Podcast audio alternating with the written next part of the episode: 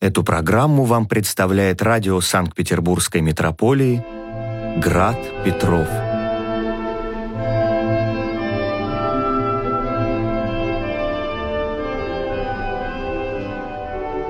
Слушайте нас в радиоэфире и на сайте graddefиспетров.ру.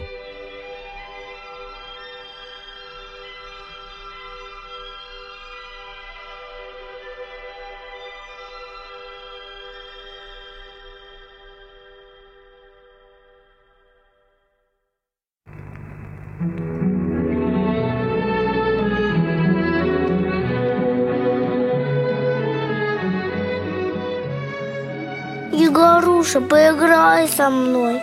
Мне некогда. Я свою коллекцию монет разбираю. Ну, пожалуйста. Ты что, не видишь? Я важным делом занимаюсь. А мне скучно. Ну тогда покажи мне твои монеты.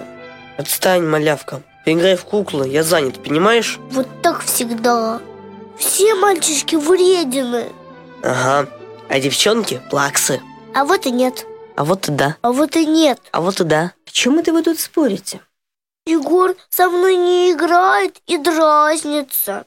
А Сонька ко мне пристает и надоедает. Все ясно. Ну, раз вы так заняты своими препирательствами, не буду вам мешать. Погоди, мам, ты куда? А как же мы будем без тебя слушать, как звучит Божий мир? Да ведь вы и не слушаете, а ссоритесь. Ну, это мы совсем чуть-чуть. Понарошку. Да мы же помирились, правда, Сонька? Неужели? Ну, конечно, давай я тебя поцелую. Ой, ой, телячьи нежности. О чем мы сегодня говорить будем, а, мама? Да, о чем? Помнишь, ты еще осенью нам обещала рассказать, как живут люди в разных странах? Конечно, помню. И как раз сегодня собираюсь с вами об этом поговорить. Ой, как интересно. А про какую мы будем страну говорить? Про Швецию. Ой, а я эту страну знаю. Там живет Карлосон, Пеппи Длинный Чулок, Малышка Чорвин и еще не с дикими гусями. Ну ты даешь. Да это же герои детских книжек. Их по-настоящему никогда не было. Их шведские писательницы Сельма Лагерлёв и Астрид Лингрен придумали. Смейся, смейся. Ты думаешь, что я такая маленькая и глупая и ничего этого не понимаю? Конечно. А вот и нет. Очень даже понимаю. Только все эти герои книжек для нас как живые. Как будто бы они когда-то на самом деле жили. И с ними по-настоящему происходили эти истории. Когда мы прочитали все эти книжки, их герои ожили, и мы их полюбили, как своих друзей. Ну, мамочка, ну скажи ему, что это правда. Да, это действительно правда. Герои хороших книг поселяются в нашей душе. Когда мы читаем книгу, мы как бы проживаем вместе с ее героями все описанные там события. Вместе с ними радуемся и огорчаемся, смеемся и плачем, вместе стоим перед трудным выбором, вместе страдаем от несправедливости и вместе стремимся к добру. Мы учимся отличать хорошее от дурного, видим, какие последствия могут иметь те или иные поступки, то есть невольно сверяем их жизнь с нашей жизнью. Герои таких книг становятся нам друзьями и советчиками на всю жизнь. Конечно, мы понимаем, что их никогда не было на белом свете, но в нашей душе они вполне живы. Ты согласен, сынок? А, ну в этом смысле, конечно, согласен. Ну ты нам хотела о Швеции рассказать, о том, как там живут люди. Дети. Расскажи нам, мамочка, как в Швеции живут дети. Они, наверное, совсем другие, не такие, как мы. Ты думаешь? Ну что ж, посмотрим. Устраивайтесь-ка поудобнее и слушайте.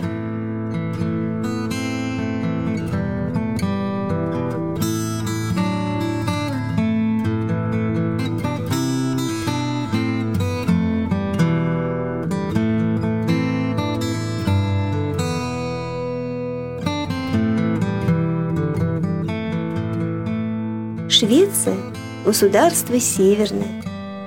Оно расположено на скандинавском полуострове, на северо-западе Европы. Скандинавские страны – это Швеция, Норвегия и Дания. Народы этих стран родственны друг другу, и языки их очень похожи. Скандинавы – потомки отважных мореплавателей и воинов, викингов или варягов, как их называли на Руси. Это рослые, статные, светловолосые, выносливые люди. Их государства располагаются в северных широтах, но климат здесь смягчен теплым атлантическим течением Гольфстрим, который огибает скандинавский полуостров. Если бы не Гольфстрим, эти земли были бы краем вечных льдов и снегов. Но, к счастью, в Швеции есть не только продолжительная холодная зима. Есть там и нежная весна, и теплое лето, напоенное запахом цветов и луговых трав, и щедрая, урожайная осень. А еще я должна вам сказать, что Скандинавия – родина самых известных детских писателей-сказочников. Здесь жили и творили датчанин Ганс Христиан Андерсон, шведки Сельма Лагерлёв и Астрид Лингрен. На шведском языке писали Сакария Стапелиус и Туви Янсен. Эти люди создали множество замечательных детских книг. Например, скромная учительница Сельма Лагерлёв. Однажды она задумала написать для шведских школьников новый учебник по географии. Ей хотелось, чтобы детям было интересно читать этот учебник, чтобы они полюбили родную страну, чтобы каждая область, каждое местечко Швеции было связано для них с какой-то старинной легендой, с ярким, запоминающимся образом. Так родился самый удивительный и интересный учебник по географии на свете. Книга путешествия Нильса с дикими гусями. В ней мы вместе с превратившимся в гнома Нильсом облетаем всю Швецию получаем возможность поглядеть на нее, так сказать, с высоты птичьего полета. Это учебник? Да это же наша любимая книжка. Эх, если бы все учебники на свете были такими интересными, как этот. Очень обидно, что про нашу страну никто ничего подобного пока не написал. Вот вырасту и обязательно напишу такую книгу для наших детей. Ну что ж, это было бы замечательно. А вот книги другой шведской писательницы, Астрид Лингрен, тоже своего рода учебники. Географии? Нет. История Швеции? Нет. Но не математики же, не химии. Конечно, нет. Это учебники детства. Как это? Вот так. Астрид Лингрен умела воссоздать на страницах своих книг трогательный, светлый, непосредственный и озорной мир детства. Детские тревоги и радости, игры и забавы оживали в ее книгах. И ей удавалось написать об этом так просто, искренне так смешно и так щемяще правдиво, как никому другому. И может быть потому, что большая часть рассказанных ею историй — это воспоминания о собственном детстве. Мам, расскажи нам о детстве Астрид Лингрен. Да, мам, расскажи. Хорошо.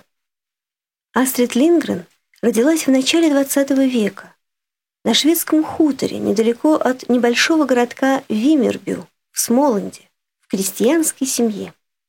Ее родители были небогатыми людьми, а в семье было четверо детей. Жизнь крестьянских детей на бедном хуторе была и сказочно чудесная, и в то же время сурова. Как это так? Как так может быть? Сейчас объясню. Чудесная она была, потому что дети росли на природе, бегали и играли целый день на воздухе, придумывали разные забавы и всегда были веселы и счастливы. Зимой они катались на санях, летом не вылезали из озера. Вспоминая свое детство, Астрид Лингрен говорила, «Мы играли, играли, играли, и как только не заигрывались до смерти». А суровая эта жизнь была, потому что накрепко срослась с тяжелым крестьянским трудом взрослых, в который по мере необходимости включались подрастающие дети. Астрид вместе с сестрами и братом ходила в школу в ближайший небольшой городок, где ее прозвали Сельма Лагерлёв нашего городка Вимербю. И это потому, что еще в школьные годы она придумывала сказки и страшные истории о разбойниках и пиратах. Став взрослой, Астрид время от времени пробовала свои силы в литературном творчестве. Но настоящий успех принесла ей книга, которую она придумала для своей дочки, чтобы развлечь ее, когда та болела. С тех пор Астрид Лингрен написала более 30 книг. А как называется книга Астрид Лингрен, написанная про ее детство? Во многих книгах этой писательницы отразились события и переживания ее детских лет. Но есть одно произведение, в котором этого, пожалуй, больше всего. Эта книга о жизни шести шведских крестьянских ребятишек на маленьком хуторе под названием Бюллербю, что значит «шумная деревня». А почему шумная?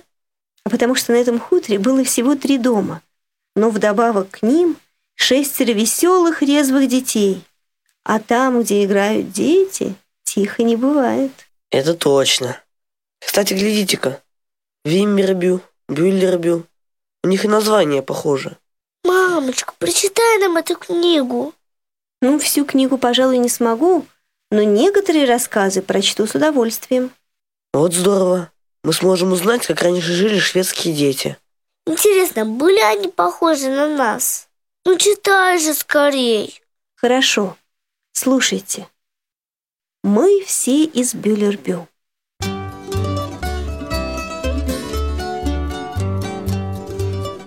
Меня зовут Лизи. Я девочка. Хотя, наверное, это и так ясно, раз меня зовут Лизи. Мне семь лет, но скоро уже будет восемь, и мама иногда просит меня. Лизи, ты уже большая, вытри, пожалуйста, посуду. А Лассы и Боссы говорят, маленьких играть в индейцев не принимаем. Да какая же я все-таки?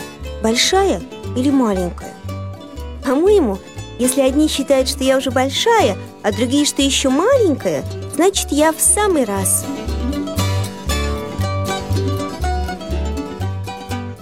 Лассы и Боссы – это мои братья. Лассы 9 лет, а Боссы 8. Лассы ужасно сильный, бегает гораздо быстрее, чем я. А с Боссы мы бегаем одинаково. Когда им нужно удрать от меня, Лассы меня держит, а Боссы тем временем убегает. Потом Лассы отпускает меня и убегает сам. А уж его-то мне никак не догнать. Жалко, конечно, что у меня только братья и ни одной сестры. Ведь мальчишки очень вредные. Мы живем в деревне Бюллербю. Это очень маленькая деревня. В ней всего три дома, и стоят они бок о бок. Мы живем в среднем доме. В другом доме живет мальчик Улли. У него совсем нет ни сестер, ни братьев. Но он всегда играет с Лассе и Боссе. Ему восемь лет, и он тоже очень быстро бегает. А вот в третьем доме живут сразу две девочки. Я так рада, что там нет мальчишек. Девочек зовут Бритта и Анна. Бритте 9 лет, а Анне столько же, сколько и мне. Я очень их люблю, и Анну, и Бритту. Но Анну все-таки чуть-чуть сильнее. Больше детей в нашей деревне нет. Нас всего шестеро. Лассы, Боссы и я – Улли, Бритта и Анна.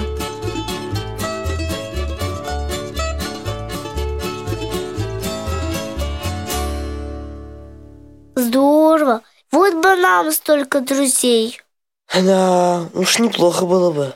А Лизе-то семь лет, почти как мне. Ну давай дальше слушать, не отвлекайся. Мам, читай, пожалуйста. Ну, слушайте. С братьями трудно ладить.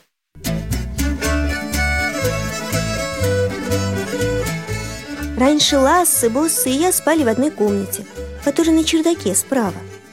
Теперь у меня своя комната, та, что слева. В ней когда-то жила бабушка. Я расскажу потом, как я туда переселилась. В общем-то, мне даже нравилось жить вместе с Лассы и Боссы. Но не всегда. Хорошо было, когда по вечерам мы лежали и рассказывали страшные истории, хотя я и дрожала от страха. Ласса знает такие жуткие истории про привидения, что я прячусь под одеяло и боюсь высунуться. А Боссе не рассказывает ничего страшного. Он рассказывает только о разных приключениях, какие у него будут, когда он вырастет. Он ведь собирается поехать в Америку и стать вождем индейцев.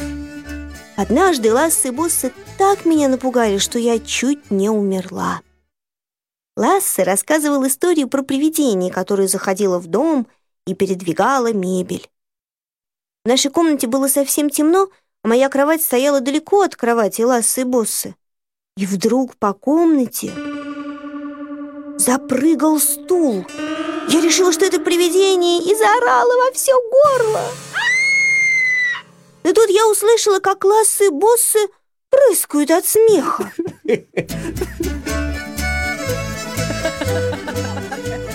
Знаете, что они сделали? Они привязали к стулу две веревки и дергали за них. Вот стул и прыгал. Они мастера на такие проделки.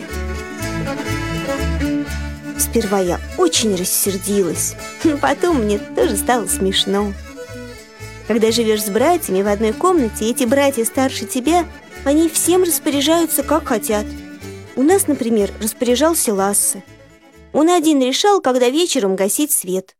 Если я читала в постели сказки, Лассе заявлял, что надо погасить свет и рассказывать страшные истории. А если мне хотелось погасить свет и спать, Лассе и Боссе тут же затевали какую-нибудь игру.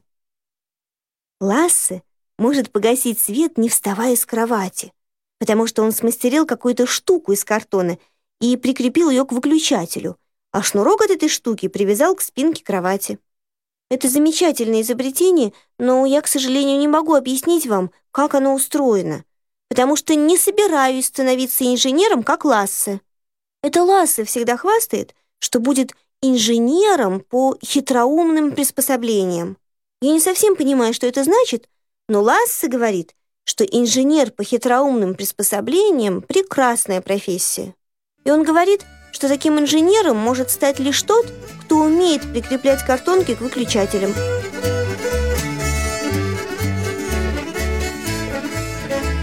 А Боссе собирается стать вождем индейцев. По крайней мере, Раньше он всегда так говорил.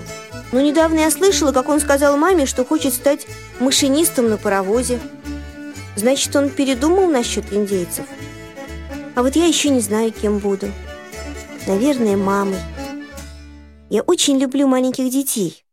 У меня есть семь дочек. Это мои куклы. Но скоро я буду уже слишком большая, чтобы играть в куклы. Так скучно быть большой. Мою самую красивую куклу зовут Белла. У нее голубые глаза и золотые локоны. Она спит в кукольной кроватке с розовой простынкой и розовым одеяльцем, который сшила мама. Однажды я подошла к Белле и увидела у нее бороду и усы. Это Лассы и Боссы нарисовали их углем. Хорошо, что теперь у меня есть своя комната. Из окна комнаты Лассы и Боссы можно заглянуть прямо в окно к Улле. Он ведь тоже спит в комнате на чердаке, а наши дома стоят совсем рядом. Папа говорит, что если посмотреть со стороны, похоже, будто все три дома подталкивают друг друга в бок. Он считает, что не надо было строить дома так близко. Но Лассы, Боссы и Улли с ним не согласны. Им нравится жить рядышком. Между нашим домом и домом Улли – есть невысокая изгородь. Возле нее растет большое дерево. Папа говорит, что это липа. Ветви липы с одной стороны достают до окна Лассы и Боссы, а с другой до окна Улли. Когда у Лассы, Боссы и Улли срочное дело, они лезут друг к другу прямо по липе. Так гораздо быстрее, чем спускаться по лестнице, выходить в одну калитку, входить в другую и снова подниматься по лестнице – Однажды наши папы решили срубить липу. Они сказали, будто от нее темно в комнатах. Но Лассы, Боссы и Ули устроили такой рев, что липу оставили в покое. Она и сейчас там растет. Ха, молодцы ребята. Хулиганы! Младшую сестренку пугают. Интересно, как Лизи переселилась в новую комнату. Слушайте, как мне подарили комнату.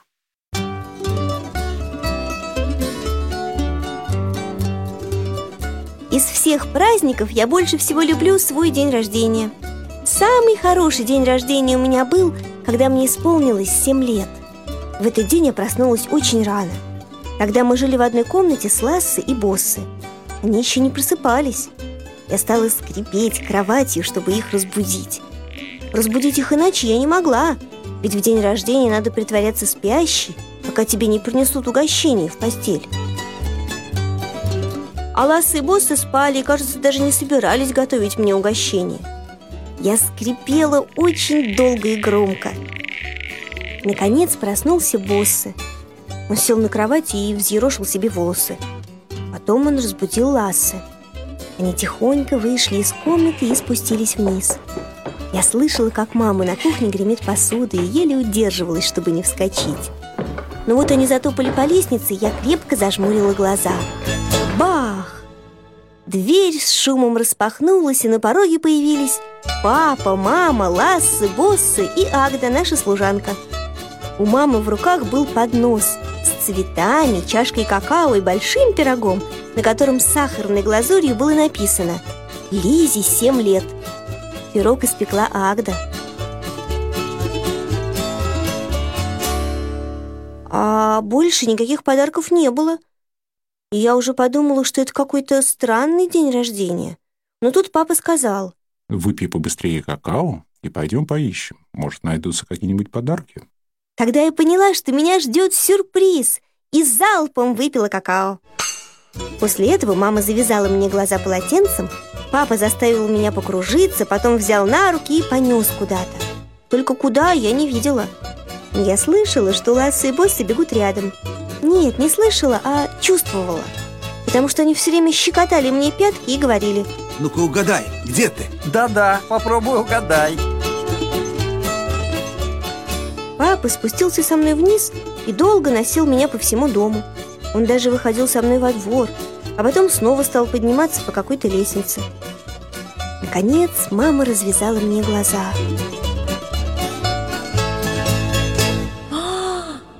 Мы стояли в комнате, которой я никогда раньше не видела. По крайней мере, мне так сначала показалось. Но когда я выглянула в окно, я увидела дом Бриты и Анны.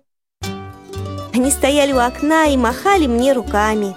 И я поняла, что мы в бывшей бабушкиной комнате, и что папа нарочно так долго носил меня, чтобы запутать. Бабушка жила у нас, когда я была совсем маленькая – а потом переехала жить к тете Фриде. С тех пор в ее комнате стоял мамин ткацкий станок и лежал ворох лоскутьев, из которых мама ткала половики. Однако теперь в комнате не было ни станка, ни лоскутьев. Комната так изменилась, что я спросила, уж не побывал ли тут волшебник. Мама сказала, что, конечно, побывал, и что этот волшебник – мой папа.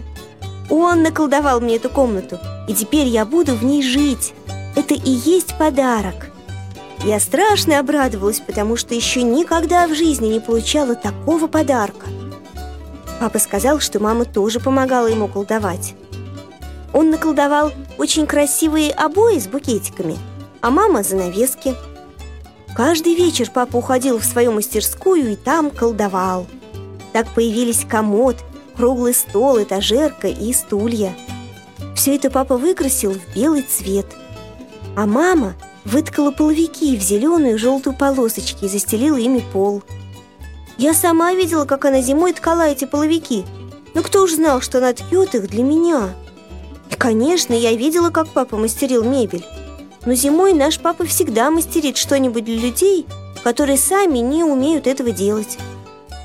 Ласса и Босса тут же перетащили в новую комнату мою кровать и Ласса сказал Но по вечерам мы все равно будем приходить к тебе и рассказывать страшные истории Первым делом я вернулась в комнату Лассы и Босса и забрала всех своих кукол Для маленьких кукол я устроила дом на этажерке Беллину кроватку поставила рядом со своей а кукольную коляску с Гансом и Гретой в другом углу.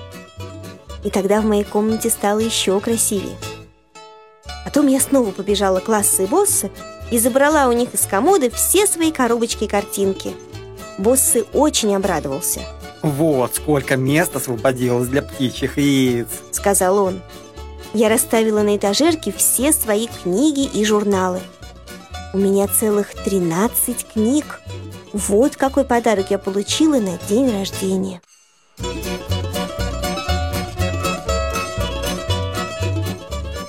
Но на этом день рождения еще не кончился. После обеда ко мне в гости пришли все дети из Белюрбю.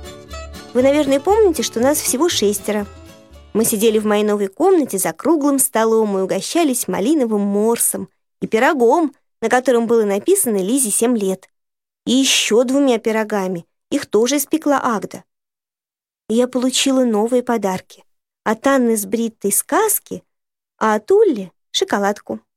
Улли сидел рядом со мной, а Ласса и Босса дразнились. Жених и невеста. Жених и невеста.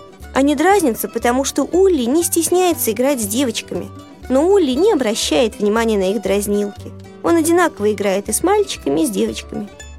Ласса и Боссы тоже не прочь иногда поиграть с девочками, хотя и притворяются, что они девчонок терпеть не могут. Но если в деревне всего шестеро детей, им все равно приходится играть друг с другом. Неважно, мальчики они или девочки. В любую игру в шестером играть гораздо веселее, чем втроем. Поев, мальчики ушли смотреть коллекцию птичьих яиц, которую собрал боссы. А мы с девочками стали играть в куклы. И тут я изобрела одну хитроумную вещь, не хуже самого Лассе. Еще давно я нашла длинную-предлинную бечевку, но не знала, что с ней делать. А теперь я поняла, для чего она годится. Если связать эту бечевку с еще одной такой же длинной бечевкой и протянуть ее из окна моей комнаты в окно к Бритти и Анне, можно пересылать друг другу письма в коробке из-под сигар.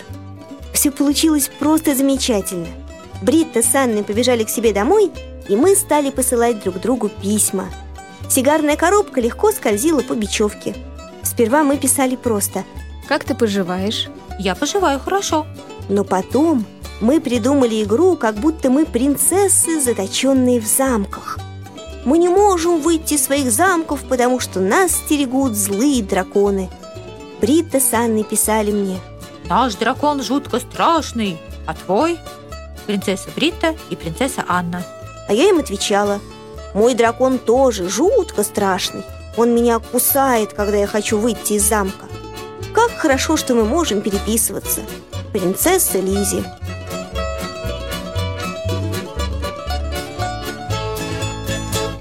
Потом мама позвала меня вниз. И пока меня не было, ко мне в комнату пришли Лассы, Боссы и Улли. Они увидели наши письма, и Лассы тоже отправил девочкам письмо. Он написал А принцесса Лизи ушла высморкать нос. Зато здесь куча принцев. Принц Ларс Александр Наполеонский. Но Бритта и Анна сказали, что это уже глупости.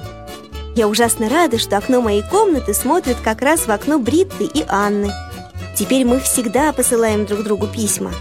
А зимой, когда письма посылать неудобно, мы переговариваемся с помощью карманного фонарика.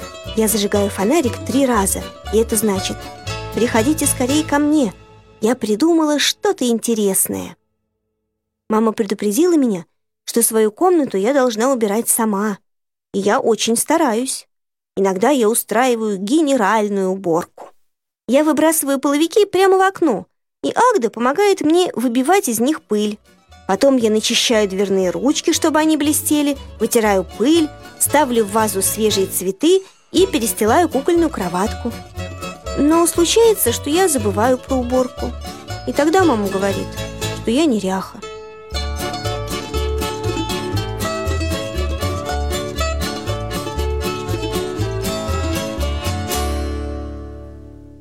Мам, прочитай нам еще про ребят из Белюрбю. А что, понравилась вам книжка? Понравилось. Она интересная. Ну, тогда мы, конечно, еще встретимся с ребятами из Бюллербю. Но только в следующий раз.